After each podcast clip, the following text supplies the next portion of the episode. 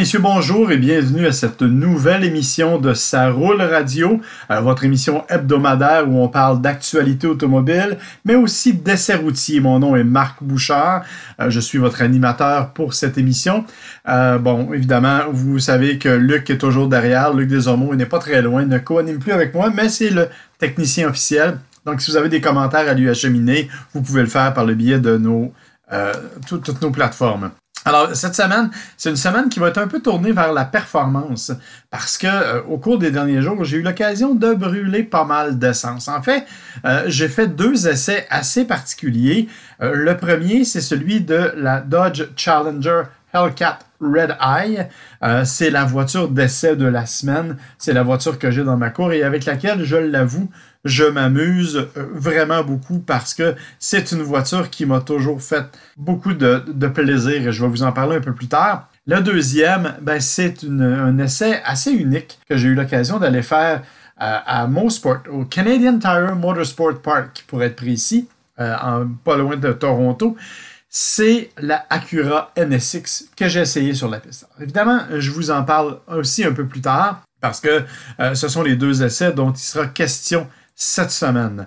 On va quand même commencer par quelques petites nouvelles dans le monde de l'automobile parce que c'est toujours agréable et euh, qu'il y a toujours des, idées un peu folles, comme celui par exemple euh, de Kia. Euh, je m'explique, si vous êtes un amateur de pick-up, vous êtes probablement et totalement dévoué aux constructeurs américains.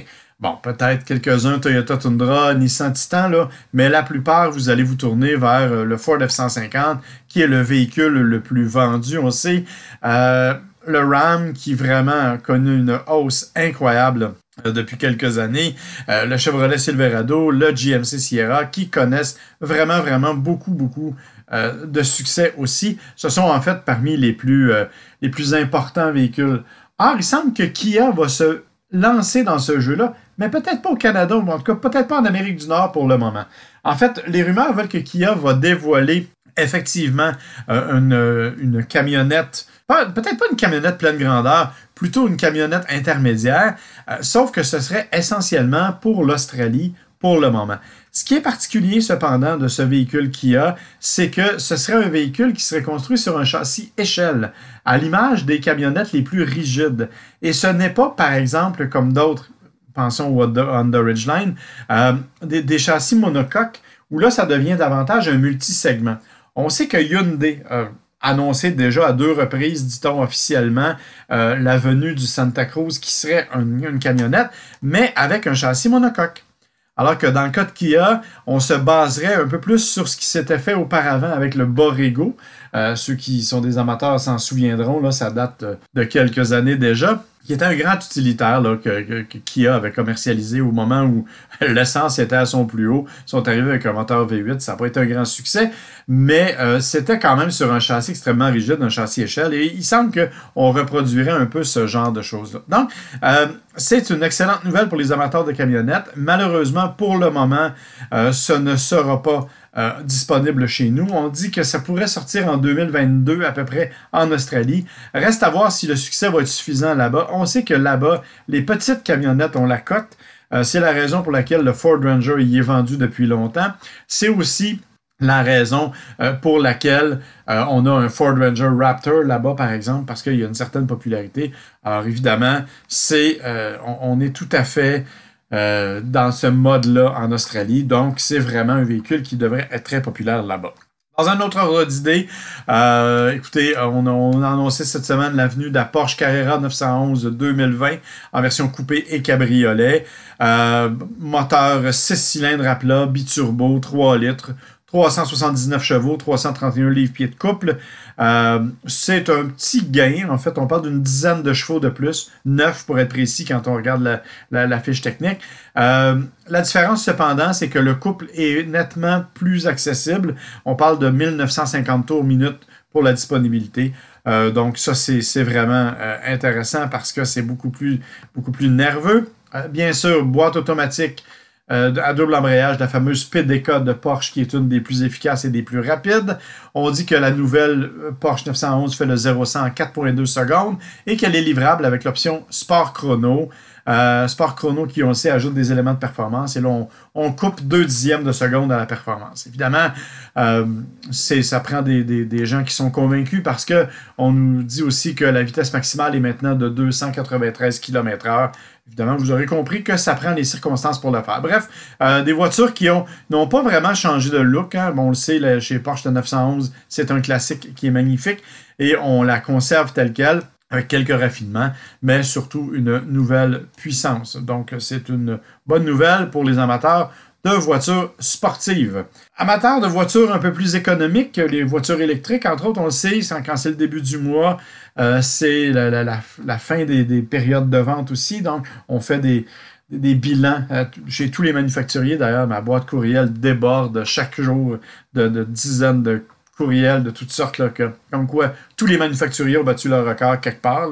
Euh, bref, euh, ça, on pourra en reparler. C'est un peu comme les stations de radio qui sont toujours numéro un quelque part.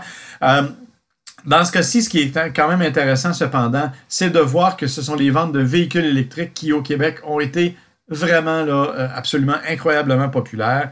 on dit que ah, depuis trois mois, il y a eu 14 000 véhicules à zéro émission qui ont été euh, offerts, qui ont été loués ou achetés euh, au Canada. Évidemment, on le sait, c'est notamment depuis la venue du rabais fédéral. Euh, ça a considérablement aidé. Donc, 14 000, c'est pas au Québec, plutôt c'est au, pays, c'est au Canada. c'est quand même énorme. C'est un boom incroyable. Bien sûr, on sait que la plupart de ces véhicules-là sont au Québec parce qu'on a un incitatif beaucoup plus généreux. c'est vraiment euh, écoutez, c'est 3% des ventes de véhicules, mais c'est quand même une nette amélioration là, euh, pour les, véhicules électriques. Donc, euh, je pense qu'il y a une progression. on va d'ailleurs dévoiler de nouveaux modèles électriques au cours des prochaines semaines. J'aurai d'ailleurs l'occasion d'aller assister au dévoilement de la nouvelle Porsche Taycan. malheureusement, on ne pourra pas l'essayer, mais elle sera dévoilée en primeur mondiale au Canada. Alors, c'est vraiment quelque chose qui devrait arriver bientôt et qui est vraiment intéressant. Alors, parmi les autres nouvelles, on ne peut pas ne pas parler des ventes de véhicules au Canada. Euh, comme je vous l'ai dit, on vient d'avoir les résultats. C'est une baisse actuelle. On est à moins 6% en fait dans le marché actuellement pour la totalité de, après les deux premiers trimestres de, l'année. On a 558 000 véhicules de vendus alors que l'an passé, on en avait 607 000. Euh, c'est quand même beaucoup, là. C'est 50 000 véhicules de moins euh, qui sont qui sont vendus. C'est sans surprise, euh, ça ne surprendra personne. Les camions légers euh, sont encore en progression. On parle d'une hausse de 5,8% euh, pour le dernier mois seulement. on ne parle pas du trimestre, on parle du dernier mois seulement. alors que dans le cas des véhicules, des, automobiles, des véhicules passagers, là, passenger car, on est en baisse de 10% et même plus. Alors, c'est vraiment assez impressionnant comme, comme données. Parce que, écoutez, c'est même 16 quand, quand, je regarde mes chiffres comme il faut. Euh, il y a quand même des compagnies qui s'en tirent assez bien. Euh, étonnamment, FCA, par exemple, est en hausse de 18,9% On le sait, les RAM vont très, très bien. Donc, euh, ça aide considérablement. il y a Genesis qui est en hausse de 5,2% mais il faut, faut alléger un peu la question parce que on est passé de 135 à 142 véhicules vendus. Vous comprendrez que les chiffres ne sont pas énormes, donc il est facile d'avoir euh, des changements importants au niveau des, pourcentages. Mais dans les hausses, euh, la plus importante, c'est probablement Toyota. Ben, la deuxième plus importante, c'est Toyota qui a monté de 17,2% ce qui est énorme, vous en conviendrez. Ça va très bien du côté de chez Toyota. Euh, d'autres compagnies qui ont peut-être un peu moins de succès, ben, pensons par exemple à Infinity qui est en baisse de près de 25% C'est énorme encore une fois du côté de chez Infinity. Euh, c'est beaucoup de véhicules vendus de moins. Euh, chez Mazda, on est en baisse de 5% euh, Chez Nissan, on est en baisse de 12% 11,9% pour être précis. Ça aussi, c'est beaucoup. Et une perte qui m'a étonné beaucoup, c'est Volkswagen, qui est en baisse de 17% ça, c'est une forte baisse. On sait que bon, la compagnie a été éprouvée au cours des dernières années par toutes sortes d'histoires, mais on pensait que bon, elle était sur une lancée et que tout allait bien. Or, une baisse de 17% c'est énorme, euh, vous en conviendrez. Donc, c'est, euh, on est vraiment dans une période de, où l'économie se rétracte un peu euh, quant aux, ventes de voitures. je pense que dans plusieurs cas, ça va évidemment provoquer des, reculs et des questionnements chez les, chez les individus et chez les manufacturiers. On va souhaiter que dans certains cas, il y ait de nouveaux éléments, de nouveaux modèles qui soient un peu plus populaires. Il y en a beaucoup, là. je ne vous ai pas toutes nommés, là, mais Smart, évidemment, on le sait, c'est en train de mourir, donc ça, perd aussi. il y a toutes sortes d'affaires qui sont comme ça, là, en train de diminuer, malheureusement. Euh, autre petite nouvelle intéressante, si jamais vous êtes un peu maniaque et que vous avez une voiture, euh, un bolide et que vous pensez que vous êtes un, vrai pilote, euh, vous connaissez sans doute Olivier Benloulou. Olivier Benloulou, c'est un homme de Gatineau, un riche homme d'affaires de Gatineau, qui est aussi un, pilote de course qui est aussi et surtout un collectionneur de super bolides. Bon, il possède une Pagani Huayra, une Koenigsegg Agera, une Bugatti Chiron.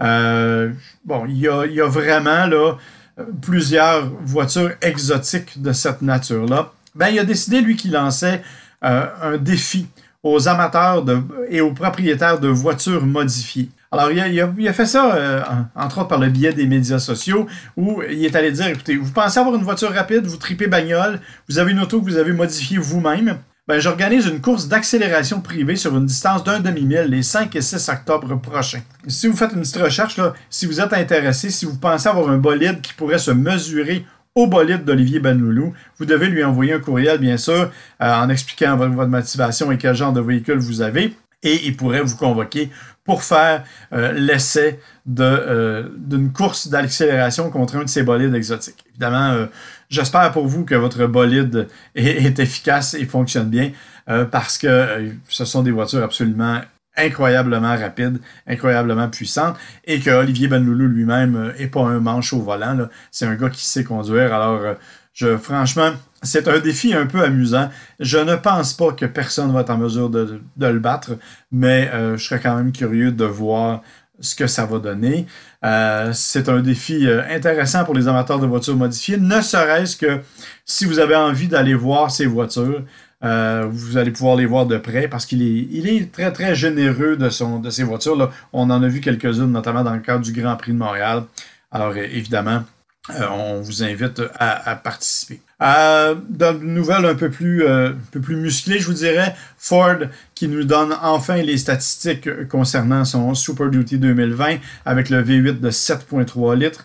Euh, écoutez, c'est un véhicule là, qui, on le sait, FCA et General Motors, on vous a parlé récemment du Silverado HD. On vous avait parlé un peu, plus un peu moins récemment du Ram 2500, 3500 aussi. Euh, donc là, on arrive avec le Super Duty V8 7.3 litres, 430 chevaux, 475 euh, livres pieds de couple à 4000 tours minute.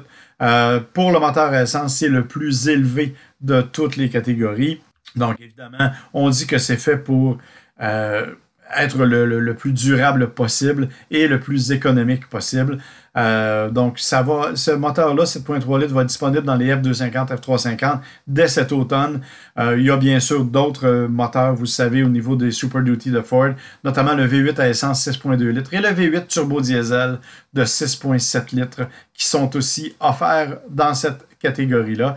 Il euh, va falloir attendre un peu pour toutes les autres coordonnées, tous les autres euh, toutes les autres données du 7.3, mais quand même, ça nous donne une bonne idée. Et euh, en terminant, mais écoutez, euh, je vous invite, avant d'aller à la pause et de passer aux essais, je vous invite, si vous n'avez rien à faire au cours des prochaines fins de semaine, celle-ci et la prochaine, je vous rappelle que c'est le Grand Prix de Trois-Rivières qui commence et qui se déroule sur deux fins de semaine. Première fin de semaine, c'est le Rally Cross, des épreuves extrêmement spectaculaires. Euh, la deuxième fin de semaine, il y a des courses, bien sûr, la Coupe Nissan Micra, la course NASCAR Canada, dont le nom m'échappe maintenant. Euh, et euh, il y a la course de Formule 1600 à laquelle participe mon ami Bertrand Godin. Bertrand qui, qui, est là avec l'équipe du groupe à l'infini et qui jusqu'à maintenant connaît une saison, ma foi, plutôt intéressante. il a été beaucoup deuxième, entre autres le, week-end dernier, il était deuxième. Troisième dans une autre course. Euh, il se bat contre Olivier Bédard, entre autres, qui a remporté la victoire, et contre Jacob Moreau, qui est un jeune pilote, euh, qui donne du fil à retordre à notre vétéran ami euh, Bertrand Godin. Donc, ce sont des courses à aller voir. Trois-Rivières, si vous êtes jamais allé, c'est un endroit absolument incroyable pour ce genre d'événement-là. C'est très agréable. les gens sont chaleureux et la façon dont le circuit est fait, c'est vraiment impressionnant.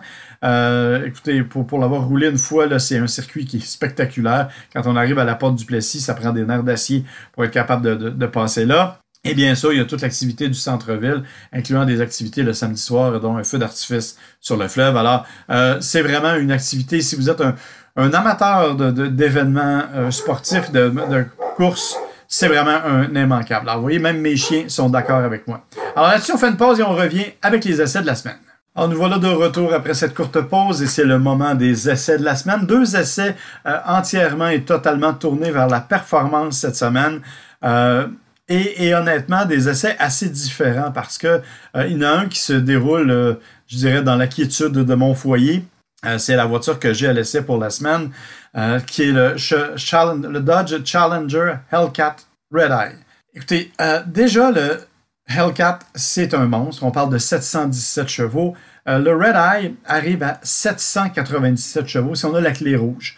Euh, bon, il existe une clé noire qui limite, elle, la puissance à 500 chevaux. Vous allez me dire, c'est très triste. On n'est pas capable de toute façon de profiter de ces 300 chevaux supplémentaires, à moins d'aller vraiment sur une piste, ce que, je n'ai pas fait. Euh, mais je peux vous dire que c'est vraiment un véhicule fort impressionnant. Ceci étant dit, c'est un véhicule que moi, j'adore. J'en ai parlé à plusieurs reprises du Challenger, je vais continuer de le faire. C'est un véhicule que j'aime beaucoup, c'est un véhicule qui, pour moi, est davantage l'expression ultime du véritable muscle car. Dans le cas du Red Eye, c'est encore pire, bien entendu, parce qu'on a la sonorité. Alors ça, je vais y revenir. Je vais quand même vous parler un peu de la fiche technique. Je pense que ça vaut la peine parce que vous aurez compris que euh, c'est un moteur absolument impressionnant et, vraiment impressionnant qui se retrouve. C'est un, V8, bien sûr, euh, Supercharge, 6.2 euh, litres, 797 chevaux à 6300 tours, 707 livres-pieds de couple, bien sûr alimenté à l'essence super, vous aurez compris. Euh, c'est une propulsion, en fait, qui, qui transfère toute sa puissance par une boîte automatique 8 rapports. Ah bon, évidemment, c'est une boîte automatique, la fameuse Torque Flight, mais haute performance. On n'a pas, pas mis euh, de série les, transmissions de base parce que beaucoup trop de couple, beaucoup trop de puissance à gérer. On avait besoin de ça. Euh, on a toutes sortes d'éléments qui sont là pour nous donner un coup de main. Bon, évidemment, le différentiel à glissement limité euh, qui est là pour donner un coup de main.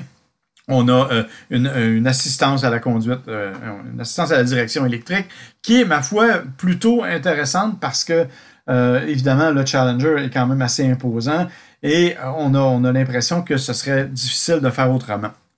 Euh, ça permet, oui, ça élimine un petit peu des sensations de conduite, il faut bien le dire, mais pas tellement. Ça fait quand même le travail de façon tout à fait incroyable. Euh, bien sûr, des barres anti-roulis qui ont été euh, modifiées et augmentées en puissance en avant tout comme en arrière, de façon à limiter considérablement le, transfert de poids, parce que c'est probablement le plus gros défaut du, du Challenger c'est un véritable bateau. En fait, on parlait, on discutait avec un collègue, euh, bon, qui a ri de moi un petit peu, là, parce qu'il trouvait que euh, c'était euh, un, comment je pourrais dire, c'était un véhicule pour les baby boomers et que, bon, évidemment, j'en faisais partie plus que lui, mais c'est quand même extrêmement intéressant parce que c'est un véhicule qui est imposant, qui est presque intimidant dans sa forme. Il faut dire qu'en plus, le Red Eye, c'est la version wide body, donc la version plus élargi. Euh, c'est incroyablement puissant, c'est incroyablement euh, imposant. Et c'est malgré tout, c'est le coupé traditionnel avec le look traditionnel. Donc, c'est vraiment là, c'est vraiment quelque chose de, de, différent de tout ce à quoi on nous a habitués. J'ai conduit des voitures puissantes. Euh, j'ai testé même des, la Mustang, certaines Mustang Shelby et tout.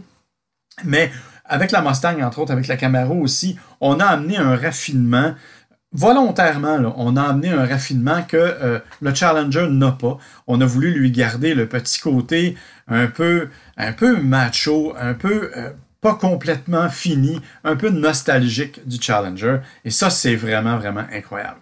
Bien sûr, on a quand même, un Red Eye, donc euh, on, a un véhicule qui a été fait pour la faire performance. On a des freins Brembo là-dessus qui sont vraiment d'une grande puissance.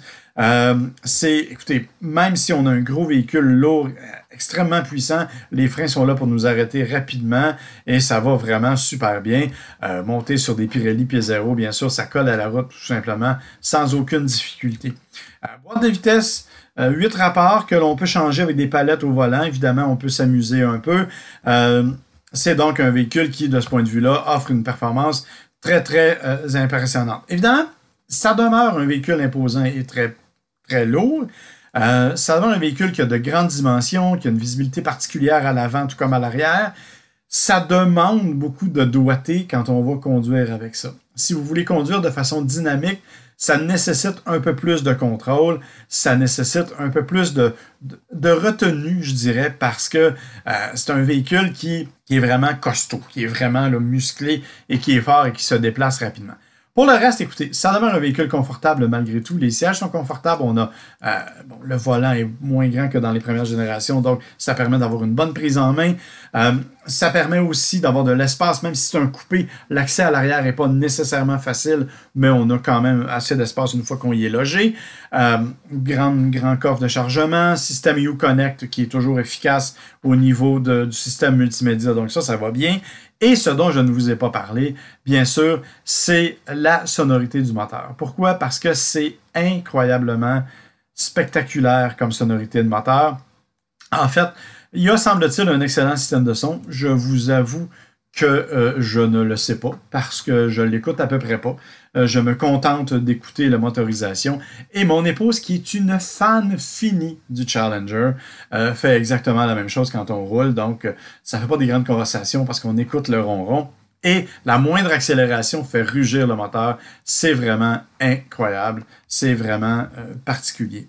Je vous ai parlé que c'était des white body, donc évidemment carrosserie élargie, pneus 305 de large, des pneus de 20 pouces euh, qui permettent aussi de coller à la route. Donc, vraiment, ça nous donne un, véhicule qui est particulièrement adapté à sa personnalité de muscle car, euh, qui a ses limites en termes de dynamique, euh, qui a ses limites en termes de, je dirais, de capacité de conduite vive, parce que c'est un véhicule qui est lourd, mais c'est un véhicule qui, moi, personnellement, m'impressionne énormément. Est-ce que le Red Eye fait une différence? Écoutez, si vous êtes un collectionneur, c'est un peu comme le Demon, euh, ça va probablement prendre une certaine valeur à un moment donné. Euh, si vous n'êtes pas collectionneur, Bon, écoutez, moi je pense que, outre d'augmenter de, la consommation de carburant, euh, ça ne fait pas une grande différence, pour moi en tout cas, avec le Hellcat traditionnel. Peut-être aurais-je pu, même, disons, savourer davantage des 300 chevaux si je l'avais amené sur la piste, ce que je n'ai pas fait. Euh, vous aurez compris. Euh, donc, euh, c'est pas, je pense pas que ce soit nécessairement une, absolue nécessité. Là. Vous pouvez vous contenter du Hellcat qui est amplement suffisant en termes de puissance. Petit bémol, bien entendu, vous aurez compris que la consommation de carburant est à la hauteur de vos ambitions. Si vous êtes extrêmement poli, FCA nous dit qu'on va maintenir une moyenne de 14,5 litres au 100. C'est à peu près ce que j'ai réussi à faire jusqu'à maintenant sans trop insister sur l'accélérateur. Bien entendu, si vous insistez davantage, ben là, vous allez voir les chiffres monter euh, rapidement. Et bien sûr, ça devient beaucoup plus dispendieux. Autre détail aussi, la version que j'essaie actuellement vaut 117 000 ce qui est pas mal d'argent pour un Challenger, vous l'aurez compris. Parlant de pas mal d'argent et de véhicules de performance, euh, j'ai eu l'occasion cette semaine de me rendre dans la région de Toronto, en fait au Canadian Tire Motorsport Park, mieux connu sous le nom de MoSport, euh, et pour aller sur place pour essayer la nouvelle Acura. L'Acura NSX, qui est un véhicule, euh, vous le savez, qui est absolument spectaculaire en termes de look, qui est, qui est vraiment joli, et qui malheureusement n'a pas le succès que l'on attendait. On en, vend pas beaucoup. Euh, on la propose comme une voiture, une super voiture euh, de route. Et euh, elle est quand même à 190 000 de base ou à peu près. Donc évidemment, ça limite un peu les ambitions de ceux qui, comme moi, n'ont pas ce genre de budget-là. quand on est allé, on s'est rendu là-bas, je vous avoue que j'avais pas de grandes ambitions. D'abord parce que c'est sur une piste qui est la piste de développement à mon sport. Si vous connaissez l'endroit, c'est une piste qui est extrêmement technique, qui est très euh, réduite en dimension. et qui demande beaucoup, beaucoup de travail euh, de la part du pilote. Donc, je me disais, je suis pas sûr que compte tenu de la taille du véhicule, ça va nécessairement être un avantage pour la NSX. Et d'autre part, parce que j'ai toujours perçu la, nouvelle NSX comme étant davantage une voiture de rue, euh, avec une gueule d'enfer. Écoutez, le look est absolument spectaculaire, mais je pensais que c'était davantage une voiture qui était tournée vers le confort que vers la performance. Euh, donc, mes attentes n'étaient pas très élevées. Mais écoutez, je dois retirer tous mes propos. Euh, la voiture m'a vraiment impressionné. Et je dois dire que euh, la façon dont le programme était fait, c'est qu'on s'est rendu là-bas et on avait des équipes. C'est entre autres l'équipe de Morris Sport, euh, de, Tony Morris de, Vancouver, qui était sur place. Donc, des gens qui sont des habitués, qui sont eux-mêmes des passionnés de course, qui sont d'excellents pilotes. Et on avait dans la voiture avec nous un conseiller en permanence, un instructeur en permanence. Moi, j'ai eu l'occasion d'avoir Xavier Coupal. Xavier, qui est bon, l'ancien pilote, euh, l'ancien champion de la Coupe Micra, mais un gars qui a fait qui a fait vraiment des, des, performances incroyables au niveau même international, qui a, été, euh, qui a eu la pole position dans une finale en Grande-Bretagne, entre autres. C'est le seul Canadien à avoir fait ça. Donc, vous avez compris que j'avais avec moi un conseiller tout à fait rassurant, capable de me dire comment vraiment contrôler la voiture. Et il le fait à merveille. Alors, sur le circuit, euh, on est donc parti avec le véhicule et il nous indiquait, bon, comment prendre à chaque virage. Ça m'a permis vraiment d'atteindre presque mes limites. Évidemment, pas celle de la voiture, mais les miennes, et de me rendre compte à quel point ce véhicule-là est impressionnant. Euh, impressionnant parce que c'est un véhicule qui est euh, d'abord extrêmement rapide en accélération. On n'avait pas de longue ligne droite, mais c'était quand même amplement suffisant pour se rendre compte qu'il est extrêmement rapide en accélération. Et surtout, il offre une tenue de route incroyable et un freinage qui est absolument spectaculaire. Et là, je ne dis pas ça à la légère. Euh, vraiment, il y a des endroits où on roulait à fond, à fond dans l'accélérateur. Et bon, avant de prendre le virage, c'était freinage appuyé. On doit, tourner à droite rapidement. Et la voiture jamais n'a hésité. Euh, bien sûr, il y a une option de frein de céramique pour ceux qui font plus de pistes et qui vont faire chauffer leurs freins. Moi, j'avais des freins métalliques et honnêtement, je n'ai pas senti la différence. C'était vraiment euh, un véhicule incroyable. Euh, pourquoi c'est tout ça? Ben, entre autres, notamment grâce à sa motorisation. Il faut savoir que la NSX, euh, elle a un moteur central arrière, euh, un V6 3.5 de 500 chevaux, 406 livres-pieds de couple turbo compressé. Donc, déjà, c'est quand même quelque chose d'intéressant. Mais elle a aussi trois moteurs électriques, un qui est à l'arrière au centre et un par roue aux roues avant. Ah bon, celui derrière fait 47 chevaux, les deux d'en avant font 36 chevaux chacun. Le, globalement, on parle de 573 chevaux de puissance combinés pour cette voiture-là. Sauf que, évidemment, les moteurs électriques permettent de faire des départs absolument canons. Euh, et surtout, ils ont une façon, c'est un rouage intégral qui est géré par les moteurs électriques. Donc, ça permet de gérer le contrôle de traction, si l'on veut, en modifiant, la puissance d'une roue et de l'autre, mais on, triche un peu, c'est-à-dire que euh, contrairement par exemple à certaines voitures qui vont ralentir la roue intérieure, eux vont jouer avec la roue extérieure davantage. Ça permet d'avoir une tenue de route incroyable. Euh, écoutez, je vous le dis, sur le petit circuit euh, de, de développement de Mosport, la voiture se comportait vraiment avec une aisance incroyable et et même moi, j'étais capable vraiment d'atteindre des limites que je n'aurais pas cru possible. Et au-delà de ça, je vous parlais du freinage. Ce qui est absolument fascinant, c'est que même si la voiture est plus pesante que les autres super voitures que l'on connaît traditionnellement, euh, c'est une voiture qui est extrêmement bien équilibrée. Et quand on freine, il n'y a aucun transfert de poids. La voiture reste totalement stable, peu importe à quel point on appuie, ce qui fait qu'on est capable de maintenir notre trajectoire vraiment dans toutes les circonstances et dans toutes les conditions. Et ça, c'est vraiment quelque chose d'assez spectaculaire. Alors, vous vous dites, oui, bien sûr, Marc l'a essayé, c'est pas un pilote de course. Il a beau dire ce qu'il voudra, ça se peut que les vrais pilotes de course considèrent que ce ne soit pas le cas. Ben, je peux vous dire qu'en début de journée, c'est Xavier Coupal lui-même qui m'a fait faire des tours. Euh, bon, j'avoue que certains collègues, après une dizaine de tours, ont dû débarquer et aller chercher quelques gravoles parce que ça brassait pas mal. Mais euh, même eux, euh, même Xavier me disait, écoutez, c'est une voiture dont on a de la difficulté à se rendre au bout. Elle est vraiment tout à fait bien équilibrée. C'est vraiment une voiture impressionnante. Il y a aussi la version, bien sûr, où c'est une voiture de route. C'est une voiture qui est confortable, les sièges sont confortables, euh, c'est bien pensé, l'ergonomie est facile. On a la transmission avec les boutons, ce que j'aime moins un peu, mais euh, c'est quand même la, transmission avec les boutons euh, que, avec laquelle Acura nous a maintenant habitués.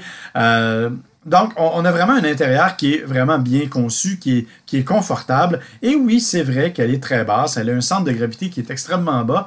Mais malgré ma silhouette, euh, disons, un peu différente, j'ai pas eu de difficulté à me glisser à bord. C'est vraiment facile de s'y insérer et euh, on est très confortable. On peut placer le siège euh, en différentes positions et ça permet d'avoir une bonne position de conduite. Une fois ça fait, cependant, on a eu une petite surprise, c'est qu'on avait aussi sur place un jeune pilote, Antonio Sevenel, je crois, je ne suis pas sûr du nom de famille, un jeune homme de 17 ans qui a fait du karting, qui a fait surtout de la formule, et à qui on a prêté, si l'on veut, pour la journée, une NSX GT3, une ancienne NSX de course qui n'avait pas gagné, mais qui est arrivée deuxième à quelques reprises dans des courses, qui a maintenant pris sa retraite, la voiture n'est plus sur les circuits, mais euh, on s'est donc assis avec les combinaisons anti-feu, le casque sur la tête, assis dans des sièges harnachés là, en cinq points comme, comme un pilote de course. Et il nous faisait faire des tours rapides. Je peux vous dire que euh, même si sa voiture à lui n'a pas évidemment les composantes électriques, euh, elle n'a que le moteur à essence, elle a donc 50 chevaux de moins en termes de puissance. Elle est tellement allégée, elle est tellement légère qu'elle permet vraiment des accélérations foudroyantes, des freinages qui sont encore plus foudroyants.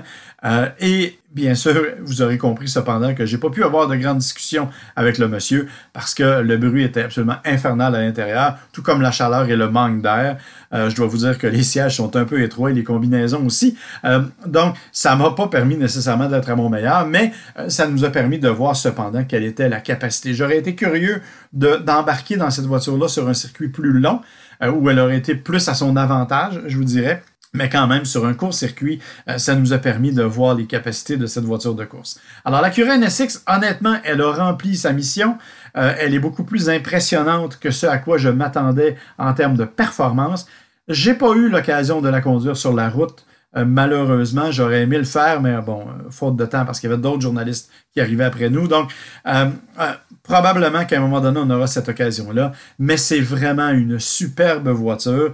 je retire donc tous les mauvais préjugés que je pouvais avoir à son égard parce que vraiment, on m'a fait la preuve que cette voiture-là était à la hauteur des attentes. Alors voilà qui m'est fait à cette émission cette semaine. Je vous remercie d'avoir été à l'écoute. Je vous rappelle que vous pouvez m'entendre, ben, entendre Ça Radio euh, sur le site sarouleradio.com bien sûr. Euh, vous pouvez nous envoyer vos commentaires sur la page Facebook. On est aussi disponible sur Spotify, sur Google Play, sur Apple euh, iTunes, ou en tout cas Apple Store, dont le nom m'échappe. Euh, on est aussi diffusé sur euh, sportradio.ca et sur Radio Média Plus, deux radios Internet qui sont de plus en plus populaires. Euh, bien sûr, vous pouvez aussi m'écrire directement via ma page Facebook Marc Bouchard ou sur Twitter à Marc Souligné Bouchard. Sur Instagram, Bouchard Souligné Marc. C'est là que je mets la plupart du temps. Si vous allez voir, il y a une petite vidéo, entre autres, sur ma page Facebook de la NSX. Et euh, bien sûr, info à saroulradio.com, qui est l'adresse pour me rejoindre ou pour rejoindre Luc, qui, comme je vous le dis, est toujours un peu derrière ce projet-là. Alors, je vous remercie d'avoir été à l'écoute et je vous dis à la semaine prochaine.